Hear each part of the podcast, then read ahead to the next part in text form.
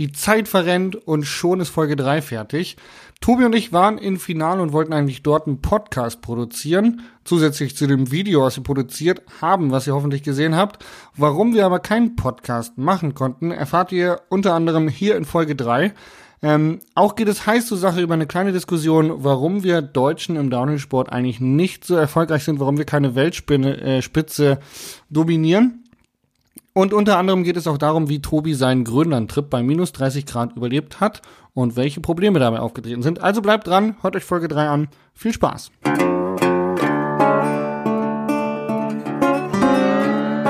Single Trails und Single Mode, euer Podcast für Lach- und Sachgeschichten rund um die Bikeszene mit Tobi und Jasper. Herzlich willkommen zu Folge Nummer 3 bei Single Trails und Single Mold. Ähm, der Podcast von Tobi und mir, Jasper ja auch. Und äh, wir waren im Finale unterwegs und haben es nicht geschafft, einen Podcast zu machen. Deswegen telefonieren wir gerade und machen eine neue Folge für euch. Tobi, wie geht's dir? Mir geht's sehr gut. Ja, nachdem es nach der letzten Folge relativ lange gedauert hat, bis wir hier die ganze technische Umsetzung gemacht haben, und ähm, das Ding auch bei Spotify und Apple überall online waren, war natürlich das Thema mit den guten Vorsätzen schon so ein bisschen durch. Deshalb haben wir gedacht, treffen wir uns im Finale, setzen uns dort hin, trinken ein bisschen Whisky und ja, recorden einfach so eine kleine Zusatzfolge, um ein bisschen davon zu erzählen, wie es uns ergangen ist. In Italien, mit Italienern.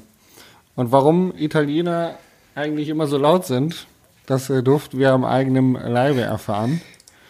Ich sag mal so, in Italien gibt es ein, ein ganz spezielles leise sein. Also die haben eine eigene Definition von leise sein. Das ähm, ist für deutsche Verhältnisse immer noch relativ laut. Relativ trifft's gut. Man könnte auch sagen, auf jeden Fall nicht podcast-tauglich, um es zusammenzufassen. ähm, Tobi und ich waren in Italien und äh, war eine recht spontane Geschichte. Warum wir in Italien waren, erzählen wir euch später. Aber wir wollten einen Podcast aufnehmen in einer wunderbaren Location. Das Ganze mit ein bisschen Foto und Film begleiten, um eine Promotion für diesen sensationellen Podcast voranzutreiben. Ähm, als wir dann tatsächlich soweit waren, dass wir einen kleinen Podcast aufzeichnen wollten, kam eine Gruppe ähm, Italiener, Radfahrer, selbst erklärend, die aber wahrscheinlich äh, gerade aus dem letzten Pub in ihre Unterkunft stolperten und uns höflich fragten, äh, ob sie sich was zu essen kochen könnten. Und wir so, ja klar, ähm, gibt uns noch zwei Minuten, wir sind gleich fertig. Und ähm, ja, aus den ähm, versprochenen fünf Minuten Ruhe wurden dann letztendlich leider nur fünf Sekunden, weil dann die gesamte Mannschaft in der Küche stand und auf ähm, Kochtöpfen rumgeklopft hat und lautstark sich erfreut hat, dass sie gerade eine Filmaufnahme zerstören. sie sind auch immer schön hinter im Bild rumgelaufen und ähm, konnten es irgendwie nicht so ganz verstehen, dass sie dann auch im Bild sind. Ja. Also sie haben, glaube ich, auch tatsächlich ziemlich, um es, um es wirklich böse zu sagen, sie haben, glaube ich, schon ein bisschen destruktiven Spaß gehabt, äh, uns da ein bisschen fortzuführen, doch. Ja. Deshalb sitzen wir jetzt wieder zu Hause. Äh, zu Hause. Da Hause. Ich bin da Hause. Ich bin in Lichtenfels. Du in da, bist in, in da Oeynhausen. Da, da, äh, Bad Oeynhausen, sorry, nicht. Ähm, nicht da Oeynhausen. Du bist in Bad Oeynhausen? Ja. Ich, ich, ah, okay. Also, äh, ich, ist ganz witzig, wo ich hier sitze. Ähm, ich habe hier Freunde in Bad Oeynhausen, mit denen habe ich früher viel, ähm, vor allem Trinksport betrieben, neben dem Radsport. Und ähm, ich bin hier in der WG, also sorry Tim und Karl, wenn ihr das hört, aber die WG sieht immer noch genauso abgeranzt aus wie vor zwei Jahren. Das hat sich nichts geändert. Ich sitze hier an einem Tisch, der irgendwie bestimmt zwei Millimeter Staubschicht hat und äh, es gibt eigentlich keine richtigen Wirbel. Ist ziemlich witzig. Ich muss gleich mal ein Foto machen. Vielleicht können wir das dann auch irgendwie Social Media technisch ausschlachten. Ähm, ja, ich sitze ja in einer abgeranzten WG in Bad Oeynhausen, weil Karl nach Australien geht. Den habe ich verabschiedet. Ich hoffe, bei dir sind heute keine Italiener im im Hintergrund, die gleich das Zimmer stürmen werden. Ich hoffe es auch nicht. Man weiß nie in Bad Oeynhausen. man, man, weiß es nicht. Alles kann, nichts muss. Gut. Ähm, Warum waren wir in Italien, Tobi? Ähm, ich wollte auf alle Fälle mal wieder ein bisschen mehr Rad fahren. Und wir haben gemeinsame Freunde dort.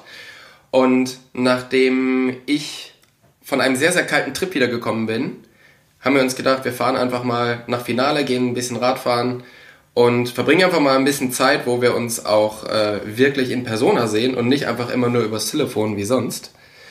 Und ja, waren, glaube ich, insgesamt eine Woche, eine Woche oder, oder ja. sechs Tage dort. Hat mir sehr, sehr viel Spaß gemacht und das erinnert mich daran, dass ich unbedingt wieder mehr Radfahren muss. Das ja, äh, Radfahrer sitzen, also so Profi-Radfahrer sitzen ja meist am wenigsten auf dem Rad. Also zumindest die Leute, die so marketingmäßig wie Tobi unterwegs sind. Die richtigen Rennfahrer, die sitzen natürlich viel auf dem Fahrrad, aber so die ganzen. Wenn man anderen, richtig Radfahren kann, so, die ganzen so wie du, dann. Ähm, ja, lustig. Wenn man richtig Radfahren kann, so wie du, dann äh, sitzt man mehr auf dem Rad, oder? Im Moment ich muss gestehen. Zu viel auf dem Rad, glaube ich. Ich muss gestehen, dass ich ziemlich äh, beeindruckt bin von deiner krassen Motivation zu trainieren. Weil ähm, ich habe mir gedacht, ja, wir fahren halt nach Finale und dann gehen wir dort ein bisschen Trails heizen. Aber der Herr Jauch hatte einen krassen Trainingsplan, der ganz, ganz fiese Intervalle drauf hatte. Und ähm, so ist er eigentlich fast jedes Mal vor dem Radfahren oder danach noch irgendwelche Intervalle Berge hochgefahren. Und ich kenne das noch von der Zeit, wo ich Rennen gefahren bin, dass ich darauf einfach null Bock hatte Daher großer Respekt, dass du das so durchziehst. Ja, kann ich nur jedem da draußen empfehlen. Intervalle sind scheiße. Falls ihr also mal Intervalle machen wollt, lasst es sein. Ähm, ja, vielen Dank für dieses Kompliment. Äh, die äh, Motivation äh, für diesen, für diesen Trainingsplan ist auf jeden Fall extrinsisch.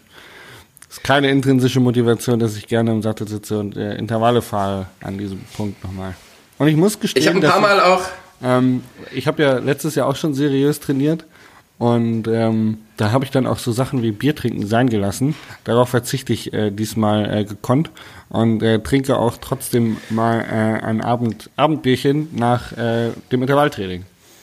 Fühlt sich besser an. Also ich habe ein paar Mal im Café gesessen und meinen Espresso getrunken und mein Croissant gegessen und habe gedacht, oi, oi, oi, gut, dass ich das nicht mehr machen muss du hast ja auch fünf Kilo mehr, die du den Berg hochschleppen musst. Ja, eben. Das wäre auch schwieriger. Ja. Ähm, zurück zum Finale. Warum ich mitgekommen bin, war nämlich so, dass äh, Tobi, wir hatten telefoniert, ich weiß gar nicht mehr warum, ich glaube auch wegen Podcast oder irgendwas. Und äh, Tobi sagte mir, er fährt jetzt nach Finale. Und dann habe ich kurz überlegt, ja, eigentlich, eigentlich könnte ich doch mitkommen, oder? Also ich habe jetzt irgendwie keine, keine Termine, wo ich ortsgebunden bin, äh, kann alles von überall aus machen mit dem Laptop. Äh, dann komme ich einfach mit nach Finale. Und genau, wir haben gemeinsame Freunde, die äh, Kerstin und den Paul, und dann habe ich die angerufen und gefragt, ob ich bei denen äh, irgendwie nächtigen kann. Die haben mich dann sehr, sehr gastfreundlich aufgenommen. Vielen Dank nochmal dafür. Und ähm, genau, wir waren eine Woche im Finale Radfahren.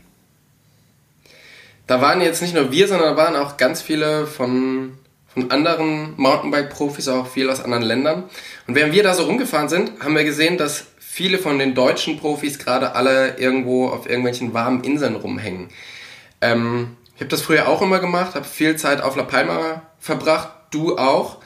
Ähm, ja, die, immer im Winter eigentlich, weil, weißt du, ist ja auch arschkalt hier, so wie jetzt.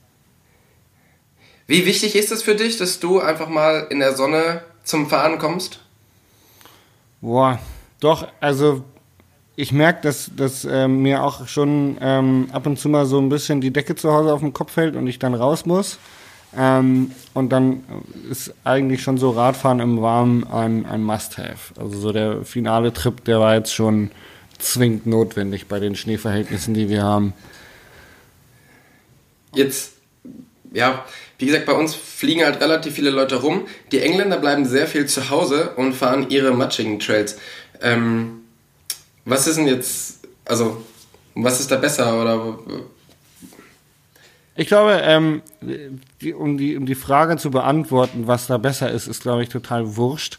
Ähm, also in Hannover zum Beispiel kannst du ja auch super Trails fahren, das ganze Jahr. Also ich bin ja eigentlich ursprünglich Hannoveraner, ähm, Pilzbiertrinker kann man sagen. Und ähm, der Deister hat halt im Winter eigentlich keinen Schnee. Also wenn dann mal fünf Zentimeter, die halten dich auf jeden Fall nicht vom Fahren ab. Und da konntest du das ganze Jahr trainieren und du warst eigentlich nicht gezwungen, irgendwo nach La Palma zu gehen, um Radfahren zu können, so wie jetzt in Bayern, weil da halt ein Meter Schnee liegt. Ähm, Nichtsdestotrotz sind die Temperaturen halt trotzdem irgendwie minus eins, minus fünf, minus zehn Grad oder halt auch mal fünf Grad. Aber es ist halt arschkalt und matschig und wer will da gerne Rad fahren? Ähm, und von daher kann ich das schon sehr, sehr gut nachvollziehen, dass man das dann gerade ähm, als Profi, wenn man sowieso trainieren muss und man ja auch, ich sag mal, wenn du als Radprofi hast du ja keinen keinen Bürojob, wo du Anwesenheit sein, zeigen musst, du bist dich in irgendeinem Büro, wo du irgendwas tun musst, sondern du kannst ja von überall auf der Welt arbeiten, nämlich auf dem Rad sitzen. Und dass die dann nach La Palma oder sonst wohin fliegen, ähm, eigentlich nur nachvollziehbar. Ja. Ja, also ich, ich muss auch gestehen, hier bei dem Wetter im Winter Rad zu fahren, das ist, ähm, ja, das ist so, so halb viel Spaß. Also wenn du jeden Tag halt wiederkommst und bist komplett durchnässt und gerade wenn du halt so längere Rennradsachen mu machen musst oder Intervalle fahren, dann macht's halt tatsächlich einfach. Also mir auf alle Fälle gar keinen Spaß. Da bin ich echt so ein bisschen, so ein bisschen Weichei, muss ich gestehen. Ich ähm, habe das tatsächlich für mich entdeckt, ähm, dieses ähm, bei kalten Temperaturen auf dem Rennrad äh, eine Stunde oder anderthalb Stunde rausgehen, mein Intervallprogramm durchziehen und wieder nach Hause kommen, fand ich tatsächlich ganz geil. Was mich im Winter eher stört, oder was zumindest, so ich sag mal, der Hannover Winter gestört hat, es war ja doch auch häufig irgendwie Plusgrade, aber trotzdem arschkalt. Du hast halt Matschepampe, ja, also wenn du irgendwie drei Grad hast, fährst halt durch, durch nassen Wald und bist klatschnass und arschkalt. Und da wird's dann irgendwann, äh, ja, Fahrrad dreckig, du dreckig, durchgefroren, kalt, da wird's halt dann zäh, sich wirklich zu motivieren und zu sagen, okay, ich gehe Rad fahren. Aber auf meinen, ähm, auf meinen Runden, wo ich jetzt dann irgendwo da die, die Intervalle gefahren bin oder so mit dem Crosser raus, ist halt einfach irgendwie Sonne scheint, dann äh, schneeverschneite Landschaft, das war schon cool, muss ich sagen. Und man schwitzt nicht so, weil es kalt ist. ist guter Punkt. Jetzt habe ich eine Frage an dich, die ist so ein bisschen, die ist so ein bisschen sensibel wahrscheinlich. Aber die interessiert mich trotzdem unglaublich, oder was, was deine Sicht darauf ist. Ja, immer Und rein zwar- in die Wunde. ähm, warum ist Deutschland im Gravity-Sport nicht so richtig vertreten? Also, Das war die Frage. ähm, wir haben ja doch schon einige Fahrer ähm, und vor allen Dingen haben wir auch einige Leute, die davon leben.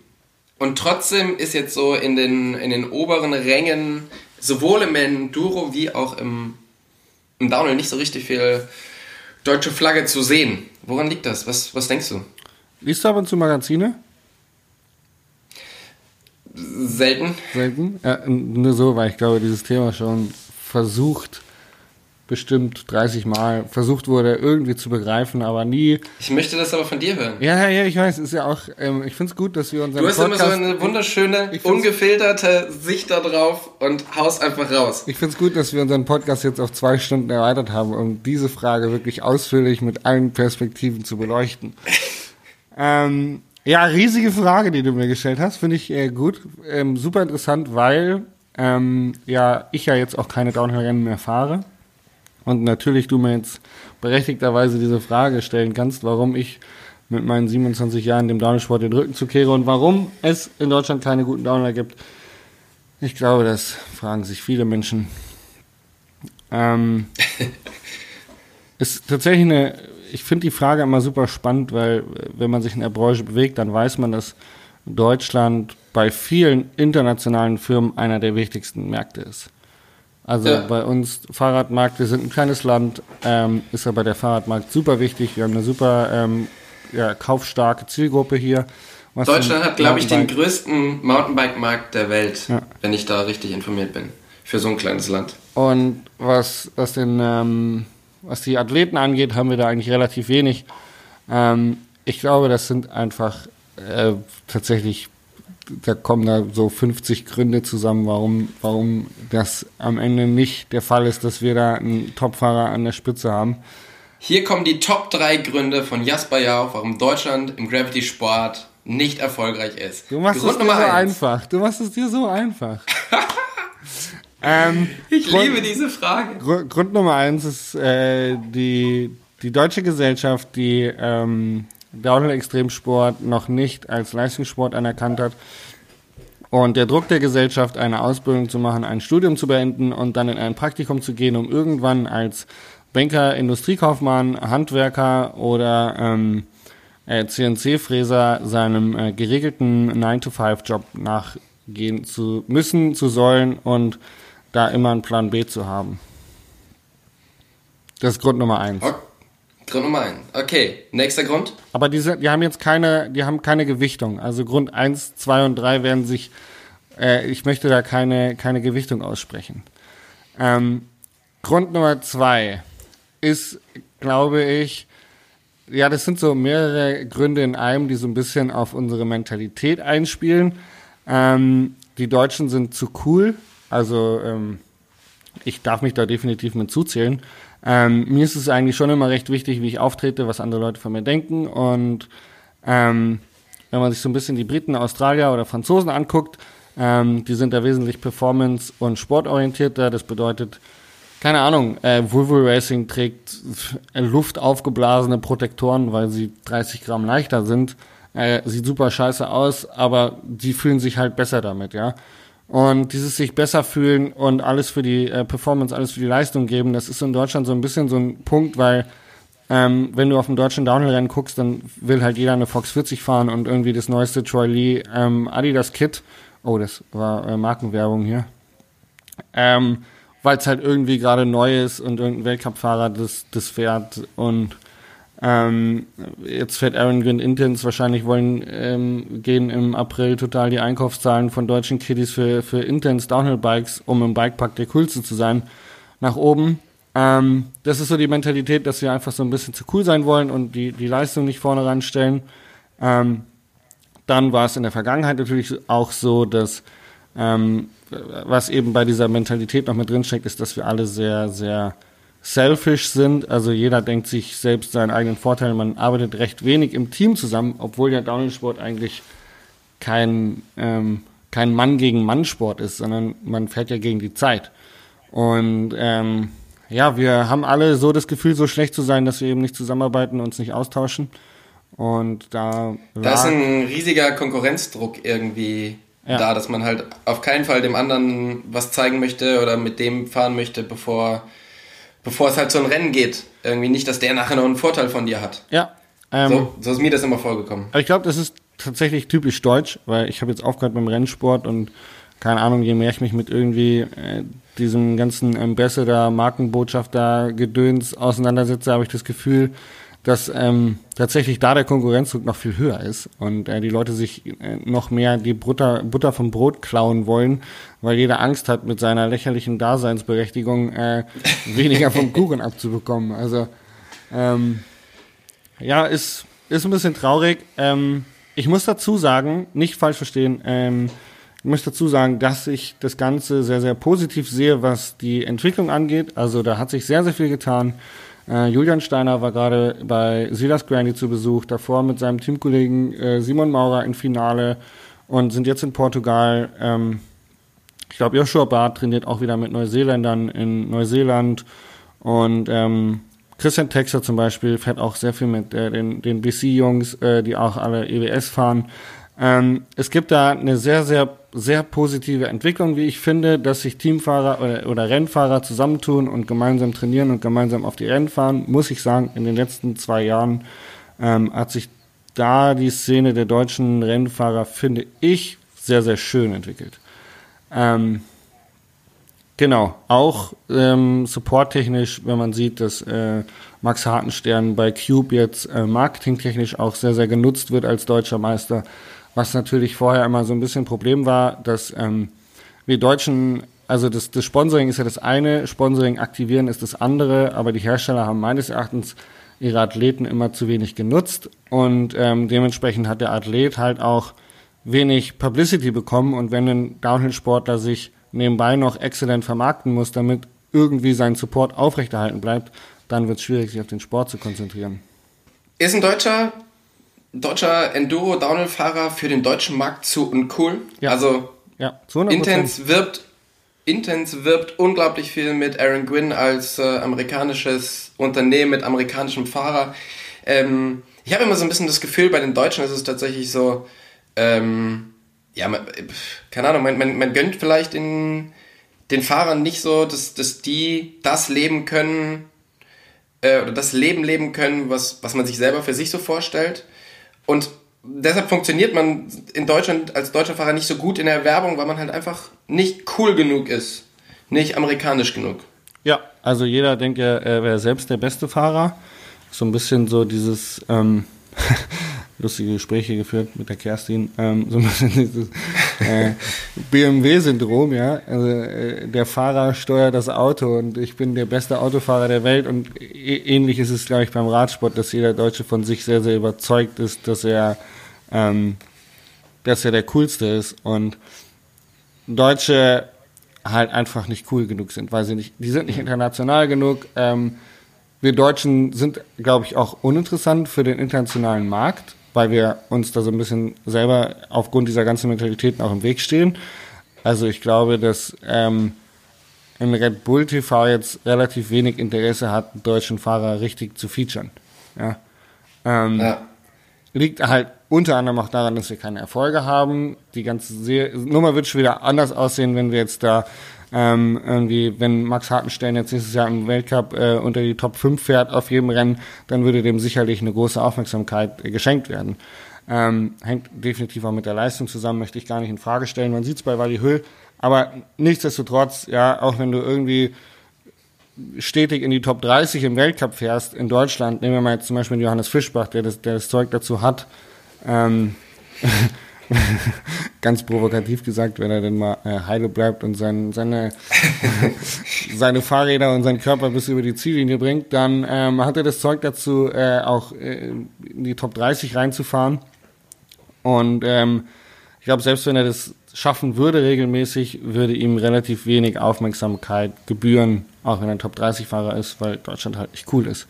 Und dessen, wenn du dir den Win Masters anschaust, ja, der ganz ehrlich, der fährt auf meinem Niveau, ja. Irgendwo ein Top 50 Fahrer im Weltcup, Top 60 Fahrer. Und er hat, hat zwar schon bessere Ergebnisse rausgehauen, habe ich auch, aber der ist halt einfach international weltweit super bekannt. So. Und dem wird halt ja. auch einiges an Aufmerksamkeit geschenkt, irgendwo, wenn es mal irgendwas bei Red Bull TV gibt oder so. Ähm, weil er halt einfach international ist, cool ist, Neuseeländer ist. Ähm, und da gebe ich dir schon recht, dass wir Deutschen auf jeden Fall nicht die geilsten sind. Das waren zwei Gründe. Hast du jetzt noch einen ganz, ganz kurzen dritten Grund oder sollen wir es einfach hinten runterfallen lassen? Ähm, lass, gib, mir noch, gib, mir noch mal, gib mir noch eine Sekunde. Der, der dritte Grund. ähm, ja, tatsächlich ist so ein bisschen, ähm, würde ich das auf den Support schieben. Ähm, wir, ähm, ja, äh, ganz doof gesagt, ein Neuseeländer, der braucht halt nicht viel, um leben zu können. Meistens leben die noch irgendwo bei ihren Eltern und so. Ähm, und ein deutscher Fahrer, dem wird halt einfach wenig die Opportunity gegeben, äh, davon leben zu können, beziehungsweise sich dahin zu arbeiten, davon leben ähm, zu können, was ähm, erstens Finanzen angeht und zweitens dann eben auch ein Team angeht, dass sich jemand um ihn kümmert. Und die ganzen deutschen Fahrer, die äh, gut geworden sind, groß geworden sind, ähm, haben das Glück, entweder äh, kostenlos wohnen zu können, von ihren Eltern zu den Rennen gefahren zu werden oder da gut supportet zu werden. Aber wenn der Fall nicht gegeben ist, ähm, dann wird es eine teure Angelegenheit, diesen Sport zu betreiben. Und da gehört viel Mühe und Arbeit dazu, das dann irgendwie aufrechtzuerhalten. Und dass der Punkt dann irgendwann kommt, wo der Fahrer sagt, nö, ich habe jetzt keinen Bock mehr, ich ähm, will jetzt irgendwie mal in die Disco und ein paar äh, bisschen tanzen gehen, äh, auch nachvollziehbar. Naja, ähm, für noch kurze Anmerkung der Redaktion. Das ist alles meine persönlichen Meinungen. Und äh, liebe verehrte Zuhörer, äh, da kann sich jeder seine eigene Meinung äh, zu bilden. Ich bin offen für Diskussionen. Ähm, just saying. Dieses Thema kann man auf jeden Fall, glaube ich, mit einer Flasche Whisky kann man da eine ganze Nacht drüber diskutieren.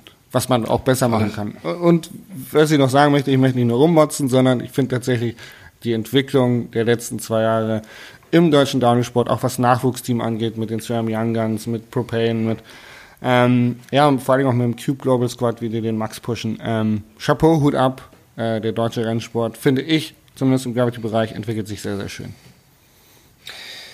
Sehr gut, und damit ist die, äh, ist die, ist die Lage im deutschen Downhill-Sport umfassend äh, erläutert. Ja, was macht deine Rennkarriere? Welches Rennen fährst ja, du dieses Jahr? Meine Rennkarriere habe ich ja irgendwann vor zweieinhalb Jahren ähm, beendet, nachdem ich dann gemerkt habe, ich bin zwar im Training relativ schnell, aber im Rennen halt nicht. Ja, die, das Und Thema hatten wir schon mal. Ja, Du, das, du, du äh, hast zu viel getreten irgendwie. Du hättest dich ein bisschen mehr entspannen sollen oder sowas, glaube ich mal. Das, das, das? das wäre auf alle Fälle äh, schlau gewesen. Ähm, ja, genau. Ich bin ja zwei Jahre die EWS mitgefahren und ähm, habe dann gedacht, okay, ich muss danach was anderes machen, weil es gibt deutlich, deutlich mehr Leute, die deutlich schneller fahren können wie ich und dann ähm, ja. Aber also, ich persönlich finde ja, dass du sehr, sehr gut und schnell Rad fährst. Und wir hatten das Thema in Brixen mal ganz kurz, ähm, wo äh, du mit irgendjemandem darüber gesprochen hast, dass du äh, zu viel pedaliert hast, glaube ich, am Anfang der Stage und dann hast du ja. eine Scheiße gebaut oder bist Langern gefahren. Und das ist, ich sage immer, klingt jetzt hart, Tobi, sorry dafür. ich sag, ich sag aber, äh, ein guter Radfahrer ist nicht unbedingt ein guter Rennfahrer und ein guter Rennfahrer ist nicht unbedingt ein guter Radfahrer. Ähm, welchen Personen man das jetzt irgendwo in die Schuhe schieben möchte, darf sich jeder selbst aussuchen. Aber vielleicht liegt in dir einfach ein sehr, sehr guter Radfahrer, aber kein guter Rennfahrer. Ähm, weil man muss sich das klar auch irgendwo äh, taktisch einteilen und äh, wenn du bei einer EWS-Stage von 10 Minuten die ersten 60 Sekunden Vollgas gibst und dann 9 Minuten am Hungertod nagst, dann ähm, kommt eine scheiß Zeit raus, obwohl du vielleicht ein sehr, sehr guter und schneller Radfahrer bist. Das ist auch logisch. Hättest du mir das mal vor zwei Jahren gesagt, ey, dann wäre ich dir sehr dankbar gewesen. ja, genau. Aber zum Glück muss ich jetzt eben keine Rennen mehr fahren. Und Doch, ähm, dieses Jahr musst du nur eins fahren.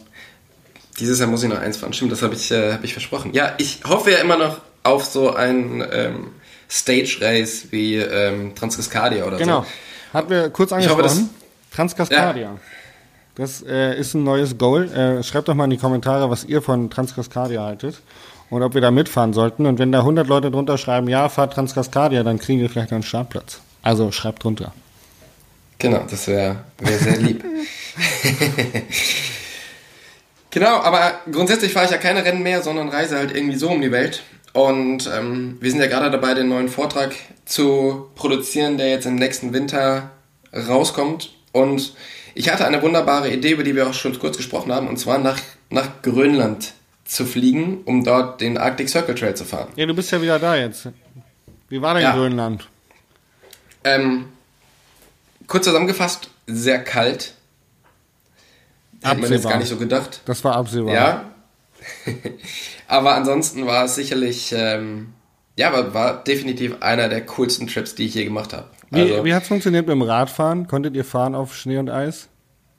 Ähm, wir konnten zu einem großen Teil fahren, nicht alles, weil es ein bisschen zu viel Schnee hatte und die, also das muss man wissen, der Arctic Circle Trail, das ist quasi die längste Verbindung die man in Grönland machen kann, vom Inlandeis zur Küste. Also überall ist das Inlandeis deutlich dichter dran, außer dort, wo wir halt waren. Und dieser Trail wird auch ganz oft benutzt im, im Januar und Februar, um auf die Jagd zu gehen. Dort ist, ähm, ja, gibt sehr große Moschusochsenjagd und äh, auch andere Tiere. Und da wird halt viel mit Schlittenhunden hin und her gefahren und auch mit Schneemobilen.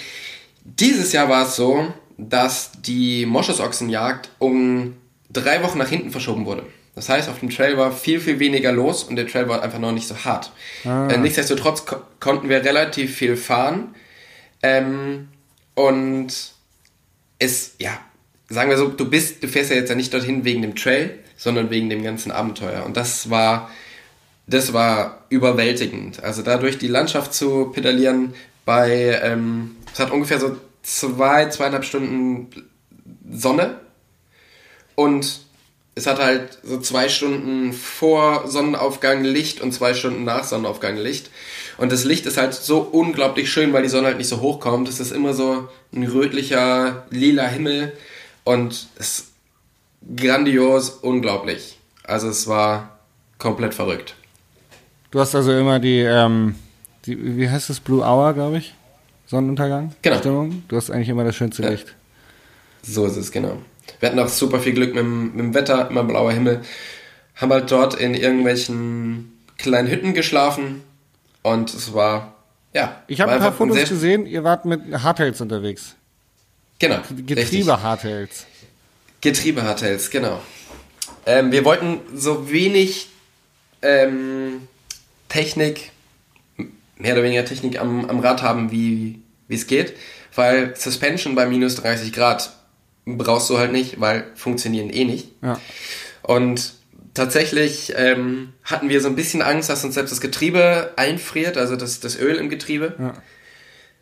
Und auch die Bremsen waren, also wir, wir haben quasi auf andere Bremsen gewechselt, weil die Bremsen, die wir normalerweise gefahren werden, bei minus 30 Grad friert halt einfach das Öl ein. Also es sind einige Sachen dort, ähm, die man beachten muss, die wir vielleicht vorher auch nicht so auf dem Schirm hatten. Ähm, Ähm, wie war wie war's mit Kameraequipment und so? Funktioniert sowas bei minus 30? Also ich sag Ähm, mal so, Foto- die, die Kamera vielleicht, aber seine Hände nicht. Ja, Philipp ist zum Beispiel viel Drohne, Drohne geflogen, auch vom, vom Hundeschlitten Drohne geflogen.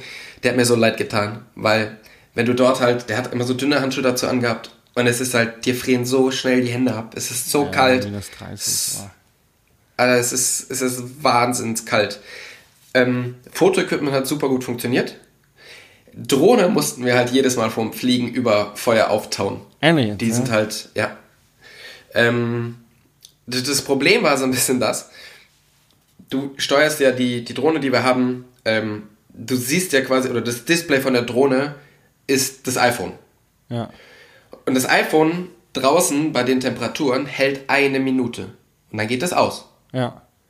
Und das ist halt blöd, wenn du, also du hast quasi Zeit, die Drohne hochzujagen und dann kannst du kurz alles einstellen und dann geht's iPhone aus und dann fliegst du quasi blind, nur auf Sicht. Also du kannst trotzdem Und- steuern. Ich dachte, das Ding wäre mit dem Handy gekoppelt und dann kannst du die Drohne auch gar nicht mehr fliegen oder so. Naja, du kannst dich schon noch fliegen, aber du siehst halt einfach nicht mehr, wo du hinfliegst. Also du musst halt dann schon gucken, wo die ist und fliegst halt alles auf Sicht. Das ist, ist sehr spannend. Ähm, aber ansonsten, ja, wir haben super geile Bilder mitgebracht und das wird auf alle Fälle ein sehr, sehr guter, guter Teil im Vortrag werden. Also, weil es einfach super cool war. Ähm, Im letzten Vortrag hattest, oder im letzten Podcast hattest du mich gefragt, wie es mit dem Ja, das wollte ich gerade fragen. Michael- Wie war's mit Prokop? Der ist ja super, ähm, also super nett, hast du gesagt. Der ist unglaublich nett, tatsächlich. Der, der kommt immer so ein bisschen grummelig rüber. Ist aber einfach nur sehr, sehr still. Ähm, wirklich mega nett. Was wir in Grönland rausgefunden haben, ist, dass er nicht so mit Kälte kann. Und er hat sich tatsächlich relativ gut vorbereitet. Er hatte, hatte so, so über. Ja, wie, wie so Überschuhe Ja, über den gesehen Handschuhen. auf dem Foto. So, das haben die äh, Schaut mega kacke aus. Italiener manchmal die Motorrollern im Winter. Das sind also so Genau. Dinger, die man über den Lenker macht, wo Handschuhe quasi drumrum sind. Ähm, genau, das hatte er. Damit hat er keine Probleme mit den Händen gehabt. Und er hatte auch so richtig krasse Winterschuhe, also so, so Arktikschuhe. Die hat er sich von irgendwelchen Leuten gekauft, die im Winter am Skilift stehen und die Leute immer so da den Berg hochschubsen. Ähm, und die, die ziehen die halt oft an, damit die halt keine, keine Füße bekommen. Das hat da auch ganz gut funktioniert. Was nicht so gut funktioniert hat, ist sein Gesicht zu bedecken. Zwar ist gleich am ersten Tag hat er mal schöne Erfrierungen im Gesicht gehabt. Oh, scheiße. Das sind so richtige Verbrennungen, gell, auf der Haut. Ja, genau. Genau. Also der hatte, also wir hatten alle so Masken auf, die ähm, eigentlich komplett bis zur Gurgel abschließen Ja. sollten. Es ist bei ihm so ein bisschen runtergerutscht. Und dann hatte er halt echt einfach so, so weiße, abgefrorene Streifen unter den Augen. Und ähm, da hat er mir echt ziemlich leid getan, weil das zieht halt echt richtig. Du merkst es selber nicht, wenn das abfriert. Ja. Aber du merkst aber, wenn es wieder auftaut. Ah, scheiße. Ähm, es war so, dass die Haut noch nicht komplett abgestorben war. Also man hat es dann halt irgendwie mit, ähm, mit Handauflegen wieder warm gekriegt. Ähm, aber trotzdem hat er mir echt richtig, richtig leid getan. Dort und ähm, ja. Aber ansonsten mega netter Typ, äh, mega entspannt, ist Entschuldigung, wenn ich unterbreche. Ich habe ich hab gerade eine Nachricht von einem Kumpel bekommen, der mir einen Spitznamen gegeben hat. Ähm, er, er nennt mich Oberst Schenkel. Das ist nur entstanden, weil ich so dünne Beine habe, aber so gut pedalieren kann. Ich habe ja relativ viel Druck auf dem Pedal dafür, dass ich so dünne Beinchen habe. Und er nennt mich jetzt äh, Oberst Schenkel und ich, ich war gestern Abend mit ihm hier ein Bierchen trinken und er schreibt gerade ähm, Leutnant Oberst Schenkel. Fand ich ziemlich witzig. Sorry. ich etwas abgelenkt gerade äh, mit deiner äh, Procomp äh, damit war ich auch im Grunde, war ich auch im Grunde durch. was mich in Grönland unglaublich beeindruckt hat, ist, dass dort halt alles möglich gemacht wird, beziehungsweise möglich gemacht werden muss. Also, wir leben ja so ein bisschen in so einer Gesellschaft mit, ja, ähm, funktioniert nicht, ja, dann mache ich es halt auch nicht, weil was soll ich tun? Und in Grönland ist halt so, irgendwas geht kaputt und du hast das Werkzeug nicht dafür und du hast die Ersatzteile nicht dafür, aber du musst es ja jetzt trotzdem reparieren, weil es, uns ist zum Beispiel, wir hatten Schneemobile, die unser, unser Gepäck von A nach B gebracht haben und dahinter war ein Schlitten und der Schlitten ist durchgebrochen, weil wir sind mit dem, gut, wir sind ein, zwei Mal mit dem Schneemobil umgekippt und dabei ist halt der Schlitten einfach in der Mitte durchgebrochen. Und ich hätte wahrscheinlich jetzt gedacht, ja gut, äh, was jetzt? Du machst relativ viele Geräusche dort. Äh, mein, mein, mein Hund äh, auf, dem, auf dem Parkettboden in dieser WG ähm, findet keinen richtigen Schlafplatz und taub, hier so ein bisschen durch die Gegend. Wir waren beim Schlitten, hör auf, alles gut, ich höre dir zu. ähm, genau, Schlitten durchgebrochen. Ich hätte nicht gewusst, was ich machen soll. Die Jungs haben Seil rausgezogen, haben das Ding zusammengebunden und wir sind damit heimgefahren. Und auch ansonsten ist dort einfach diese, es gibt diese Mentalität nicht, ja, dann, dann geht's halt nicht, weil wenn's, wenn dort halt was kaputt geht und du bist halt mit dem Schneemobil irgendwo draußen bei minus 30 Grad und irgendwas passiert, dann und du kriegst es nicht wieder zum Laufen, dann stirbst du halt einfach. Ja, ja. Weil du halt, also du hast halt zum Teil bis zur nächsten Hütte, wo du sicher wärst, ähm, 60 Kilometer. Und dann hast du halt einfach nicht die, die Möglichkeit zu sagen, ja, ich, das, ja, das funktioniert jetzt halt nicht. dauerhaft der äh, Lebensbedrohlichkeit irgendwie ausgesetzt. Äh. Genau. Und das ist was, was mir halt vor allen Dingen aufgefallen ist, als wir wieder nach Hause gekommen sind, dass halt hier die Hälfte der Sachen irgendwie einfach nicht angefasst wird, weil, ja, funktioniert halt gerade nicht.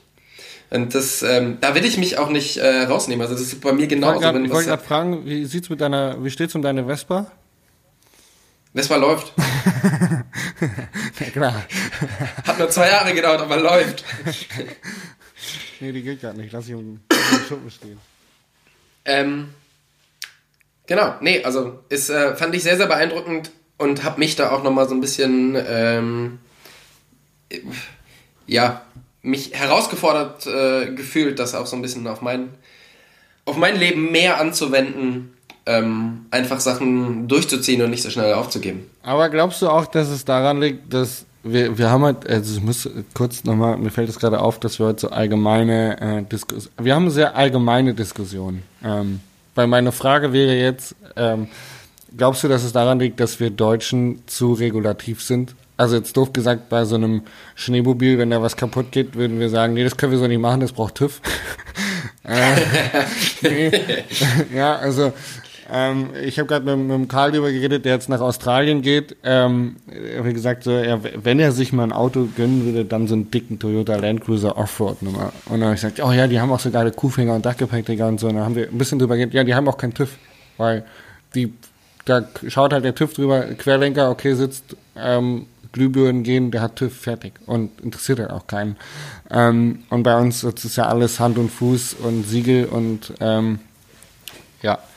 Ich habe meine Kfz-Versicherung gewechselt und habe Bescheid bekommen, dass mein Auto jetzt stillgelegt worden ist, weil meine neue Kfz-Versicherung vergessen hat, denen die EB-Nummer rüber zu schicken. Also es ist alles so strikt geregelt bei uns in Deutschland, dass wir uns vielleicht sagen, ja nee, ich darf das jetzt auch gar nicht. Also jetzt irgendwie was improvisieren, reparieren, um von A nach B zu kommen. Das ist sicherlich ein Teil davon, aber ich glaube, es ist auch einfach so die Mentalität. Ja, dann bestelle ich das halt einfach bei Amazon und das ist morgen neu da. Oder es ist halt alles so schnell, es ist alles so schnell verfügbar, alles so, so greifbar und du hast ja immer, weißt du, Gut, aber du das hast ist ja, ja moderne digitalisierte Welt. Das sind ja First World Problems, muss man ja ehrlich so sagen. Also das ist ja in Amerika Auf alle Fälle. überall, wo es Amazon gibt oder die Verfügbarkeit von, von Ressourcen in sehr, sehr kurzer Zeit sind ja alle so bequem geworden. Auf alle Fälle. Also das ist, ähm, aber, aber trotzdem finde ich es halt gut, sich da mal so ein bisschen ähm, wieder zurückzunehmen und, und zu sagen, hey, ich, äh, also ich muss ja gestehen, ich bin der, ich bin wahrscheinlich der schlechteste Mountainbike-Schrauber der Welt. Ich und hab, und hab halt ungefähr eine, eine Aufmerksamkeitsspanne von 30 Sekunden und wenn das dann nicht funktioniert, dann bin ich halt echt mega genervt und ähm, hab dann auch keinen Bock, das weiterzumachen. Und, und das sind, glaube ich, so die Themen, wo, wo du dich einfach, ich meine, das, das geht ja. Also es gibt ja Leute, die können das, ich kenne das halt nicht so gut. Ähm, und dann da, dort nicht aufzugeben und einfach zu sagen, hey, ich, ich mache das jetzt halt einfach, weil, ja, äh, zieh das halt einfach durch. Und dann habe ich es halt am Ende geschafft und ich glaube, da ist halt, da sind wir halt einfach, oder, also auch ich natürlich, da bin ich halt einfach äh, nicht, ähm, ja, nicht strikt genug und möchte, ich möchte mir, das ist ein großer Vorsatz, ich möchte mir das ähm, wieder angewöhnen, mehr Sachen wirklich dann durchzuziehen, auch wenn sie mich nerven und dieses, ähm, ja, geht nicht, gibt es nicht. Ich habe da möchte ich einfach wieder ein bisschen. Ähm, tatsächlich äh, ganz passend zum Thema eine, eine eigene Selbstbeobachtung bei mir festgestellt, dass ich einfach jetzt durch, die, durch den Trainingsplan keine Ahnung, warum ich den im Moment so diszipliniert durchführe, wahrscheinlich aufgrund meiner neuen beruflichen Herausforderung ähm, einfach irgendwo so äh, am Tag was tatsächlich safe irgendwie abzuhaken. Ähm, aber bei mir war es häufig so, dass wenn irgendwo die Technik gestreikt hat, also zum Beispiel Trainingsplan steht, fahr anderthalb Stunden Mountainbike-Tour mit den und den Strecken oder so. Und dann ist es häufig passiert, dass irgendwas am Rad kaputt gegangen ist. Als ich das letzte Mal in Hannover war, ähm, hat auch was gestreikt und hat gesagt, ja, ich konnte jetzt nicht trainieren, weil ist kaputt gegangen. Ähm, und dann kommt keimt bei mir mal so ein bisschen die Frage auf, inwieweit hätte ich es vielleicht doch machen können oder inwieweit hätte ich es vielleicht doch machen sollen. Dann fährst halt in, wenn dir, keine Ahnung, irgendwas am Sattel kaputt geht, fährst halt den Rest der, der, der Strecke im Stehen. Ähm, wenn dir eine Gangstellung kaputt geht, fährst halt der, der Rest der Strecke in einem Gang oder so, ja. Ähm, inwieweit kann man das quasi noch ausreizen, um seinen Soll zu erfüllen, beziehungsweise um ans Ziel zu kommen? Und ähm, bin ich deiner Meinung, sollten wir auf jeden Fall mehr hartnäckig, mehr, also sollten wir mehr hartnäckig sein, das ist ja gutes Deutsch, sollten wir hartnäckiger sein. Ähm, bin großer Fan von Casey Neistat. Ähm, ich glaube, es ist, ist es der weltweit erfolgreichste YouTuber? Ist, äh, er ist auf aller Fälle sehr, sehr erfolgreich. Er hat, er hat ziemlich viele Abonnenten. Ja. Ähm, und er hat eine, eine coole Folge ABC, ähm, wo er darüber spricht, über seine, seine Prägung in der Schulzeit über ABC Always Be Closing, also die Sachen einfach mal zu Ende machen. Und ja. ähm, wichtiges Ding, ähm, erwische ich mich selber tatsächlich sehr, sehr häufig dabei, wo ich es nicht mache. also ich bin schlecht.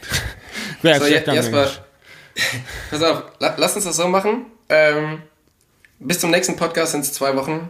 Wir machen in den zwei Wochen machen wir eine Liste, wo wir jeden zweiten Tag eine Sache hinschreiben, die uns genervt hat und wir trotzdem durchgezogen haben. Ja, da kann ich ja, das ist ja, das ist ja bescheuert, weil da habe ich meinen Trainingsplan, da kann ich ja jeden zweiten Tag draufschreiben, Training durchgezogen. ja. Das funktioniert nicht. Okay. Nee.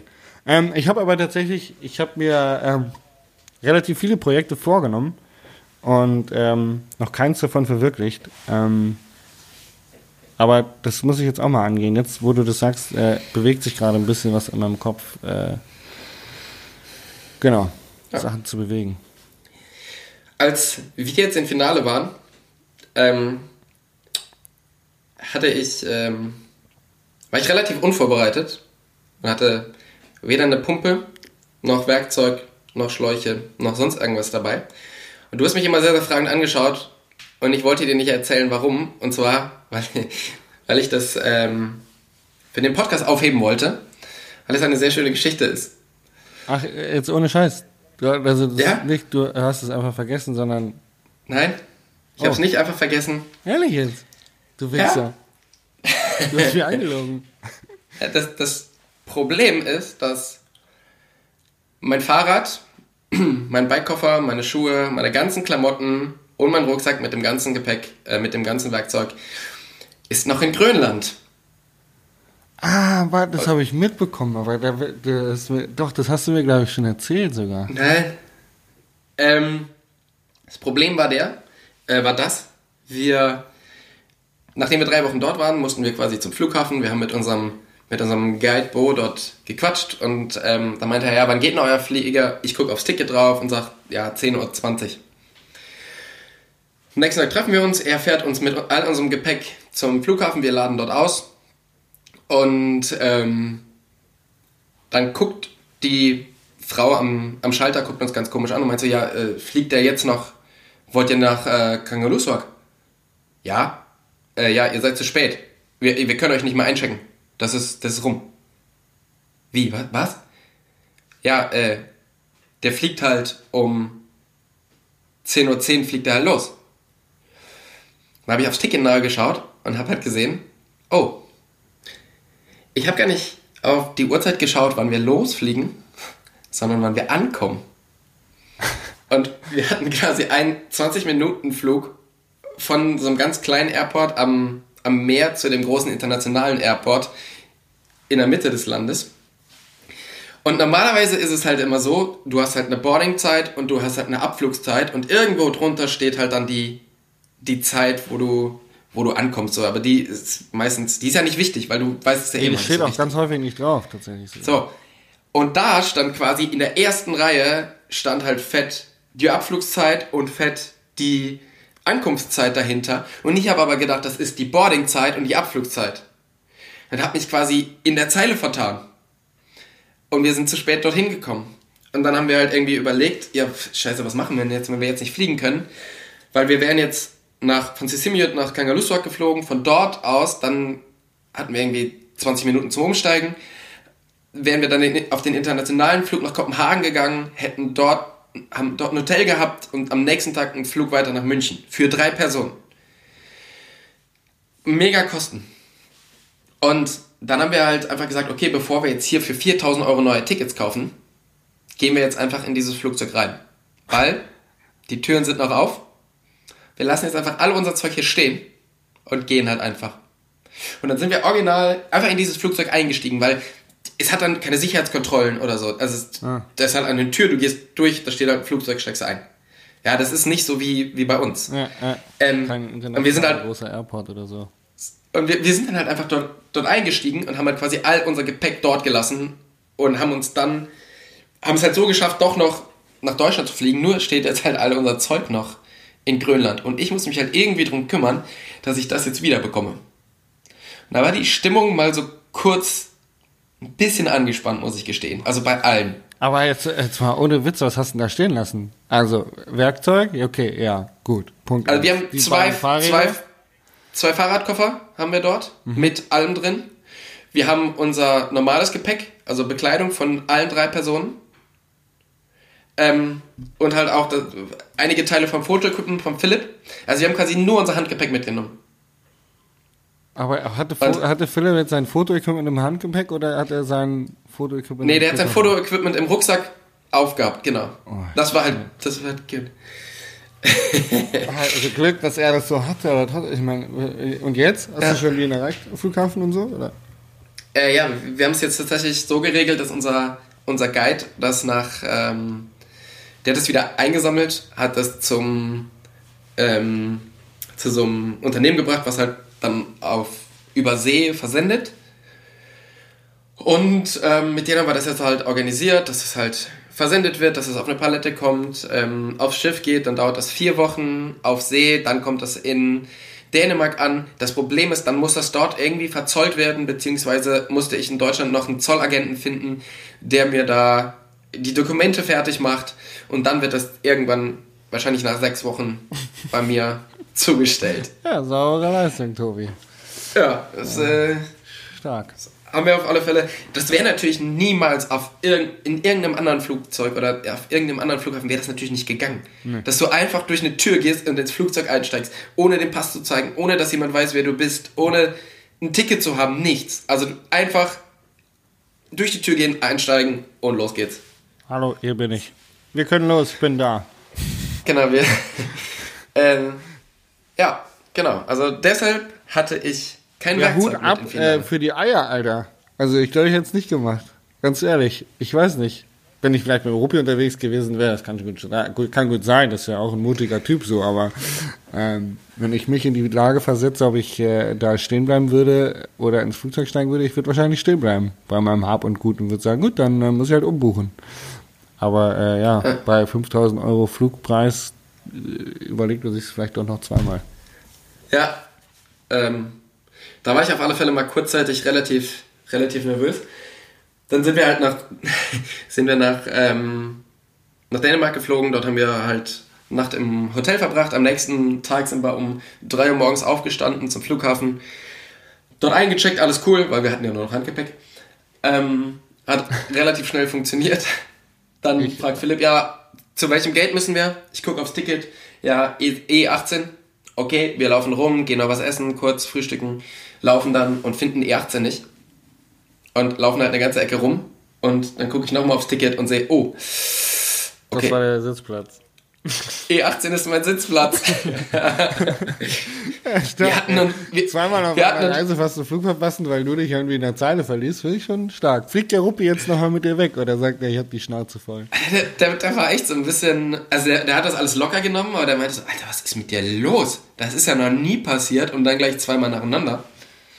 Ja. Aber warst du da schon erkältet? Du warst ja nach Grönland bei minus 30 Grad Fahrradfahren, warst ja relativ krass erkältet, als du wieder kamst. Warst du da auch schon im, im Fieberwahn? Da, ja, irgendwie so ein bisschen fertig war ich auf alle Fälle. Ja. Krass. Also, wir schieben das jetzt einfach mal da drauf. Ja, und, müssen, äh, müssen. Genau. Ja, starke Leistung. Ähm, auch, dass du das jetzt hier erzählst. ja. Ähm, cool. Ähm, jetzt mal wieder zu dir und zwar, ähm, du bist jetzt so fleißig am Trainieren. Ähm, was ja. sind deine ersten Rennen? Oh, ähm, tatsächlich, ähm, glaube ich, ist mein erstes Rennen das Enduro-Rennen am Gardasee, wenn ich es dann mitfahren darf. Das glaube ich tatsächlich, also äh, 4. 5. Mai ist das Bike Festival am Gardasee. Kurz Werbung zu machen für das Bike Festival in Riva del Garda. Da bist du, da hast du auch irgendwas mit zu tun, oder? Ja, Genau. Bist du da Deswegen nicht auch involviert? Ein bisschen Werbung als äh, Influencer Marketing. Buchen Sie jetzt beim Bike Festival in Riva del Garda Ihr Mountainbike Festival rund um Rennsport und Bier sowie neueste Produkte auf der Expo Area. 4. bis 5. Mai, die ideale Saisonstart am Gardasee. Jetzt dabei sein, rückwärts einsteigen, nächste Runde, Runde, Runde, Runde, seid dabei, bei, bei, bei, bei. Ähm, das war die Werbung. Nee, tatsächlich bin ich da, oder war ich das letzte Jahr Host. Was ist ein Host? Ähm, ja, ich habe so ein bisschen Moderation für die ganzen Social Media Kanäle ähm, gemacht. Und genau, habe da so ein bisschen den Hampelmann ähm, gespielt, ein paar Produkte vorgestellt, ein paar äh, Behind the Scenes bei den Rennen gezeigt und ähm, werde das dieses Jahr wahrscheinlich wieder machen und ähm, versuche aber dennoch die ganzen äh, Enduro-Rennen da auch mitzufahren. Und ähm, das wäre mein erstes Rennen. Wunderbar. Du musst jetzt ins Mikro reden. Nachdem du durch den Raum gelaufen bist, musst du dich jetzt schnell nach vorne ans Mikro lehnen, sonst hört man, dass du gerade durch den Raum gelaufen bist. Ähm, Wir ja, haben hier so eine Videotelefonie, also ich sehe, was der Tobi macht und der läuft gerade verwirrt durch den Raum. Ihr, ihr ich suche mein Handy-Ladekabel. Ach, dein äh, Handy? Ich suche mein Handy du, wir sind eh, ja. wir sind eh am Ende. Ich muss. Ich habe mal eine Geschichte zu erzählen. Wir haben, die kannst du dir aufheben für unseren nächsten Podcast. Du kannst sie teasern, dann haben wir vielleicht eine Call to Action. Schalten Sie okay, ein in der nächsten Folge von Tobi und Jaspers Podcast Single Trade und Single Malt. Wenn es heißt, Tobi. Ähm, ich möchte eine Geschichte von meinem desaströsesten Rennen aller Zeiten erzählen. Ähm, ja, das ist gut. Bin da ich eine... ich auch noch eine Story. ich, ich bin da eine Staffel mitgefahren das äh, Peak to Creek Rennen, das geht ist irgendwie mit. Hey, ähm, hey, nur teasern, gell? Nur teasern. Ja, ja, ja, ich möchte kurz erzählen, worum es geht. Okay. Ja, also es ist eine Staffel aus verschiedenen Sportarten. Ähm, Skifahren, Klettern, Trailrunning, äh, Rafting und Mountainbiken. Ich war für den Mountainbike-Part zuständig. Ähm, und ja, habe das nicht so besonders gut gemacht. Egal. Ja. Ich freue mich. Ich kenne die Geschichte nicht, aber ich freue mich drauf. Ich habe auch noch ja. eine zu erzählen, wenn wir dann bei desaströsen drin sind. Das war die Weltmeisterschaft in Hafjell, die ich dann ja auch gar nicht mitgefahren bin. Ähm, auch eine sehr, sehr lustige Geschichte behind the scenes, um hier mal wieder ein bisschen zu polarisieren. Ähm, cool. Ähm, Damit würde ich sagen, sind wir so ein bisschen am Ende, oder? Genau. Vielen Dank fürs Zuhören. Verehrte Zuhörer. Ähm, möchtest du unsere fünf Zuhörer noch dazu dazu animieren, uns unbedingt überall zu abonnieren, uns gute Kommentare zu geben und uns natürlich weiter zu posten, Shoutouts zu machen. Also ähm, worüber wir uns tatsächlich sehr, sehr freuen würden, liebe Zuhörer, ist, wenn euch unser Podcast gefallen hat, dass also jedem von euch, der unser Podcast gefällt, wenn er zwei weitere Leute für unseren Podcast begeistern kann. Das würde uns sehr freuen. Über Instagram, Facebook einfach mal sagen, hey, ich habe einen geilen Podcast gefunden, Single Trail Single Mode mit Tobi, ist echt witzig. Und ähm, da kann man auch in die Kommentare schreiben, wie ähm, doof die sind. Ähm also wir freuen uns über jede jegliche Art von Interaktion von euch mit uns, weil wir natürlich solange sie gut sind halt darauf angewiesen sind. Ja, auch auch negative sind erlaubt. Tobi, wir dürfen das nicht diskriminieren. Okay. Gut, also in dem Sinne, es hat Vielen mir sehr, sehr viel Spaß gemacht, sowohl mit dir in Finale Zeit zu verbringen, wie auch mit dir jetzt diesen Podcast aufzunehmen. Und ich freue mich schon aufs nächste Mal. Vielen Dank und. Hasta luego. Vielen Dank fürs Zuhören. Ciao, ciao. Ciao.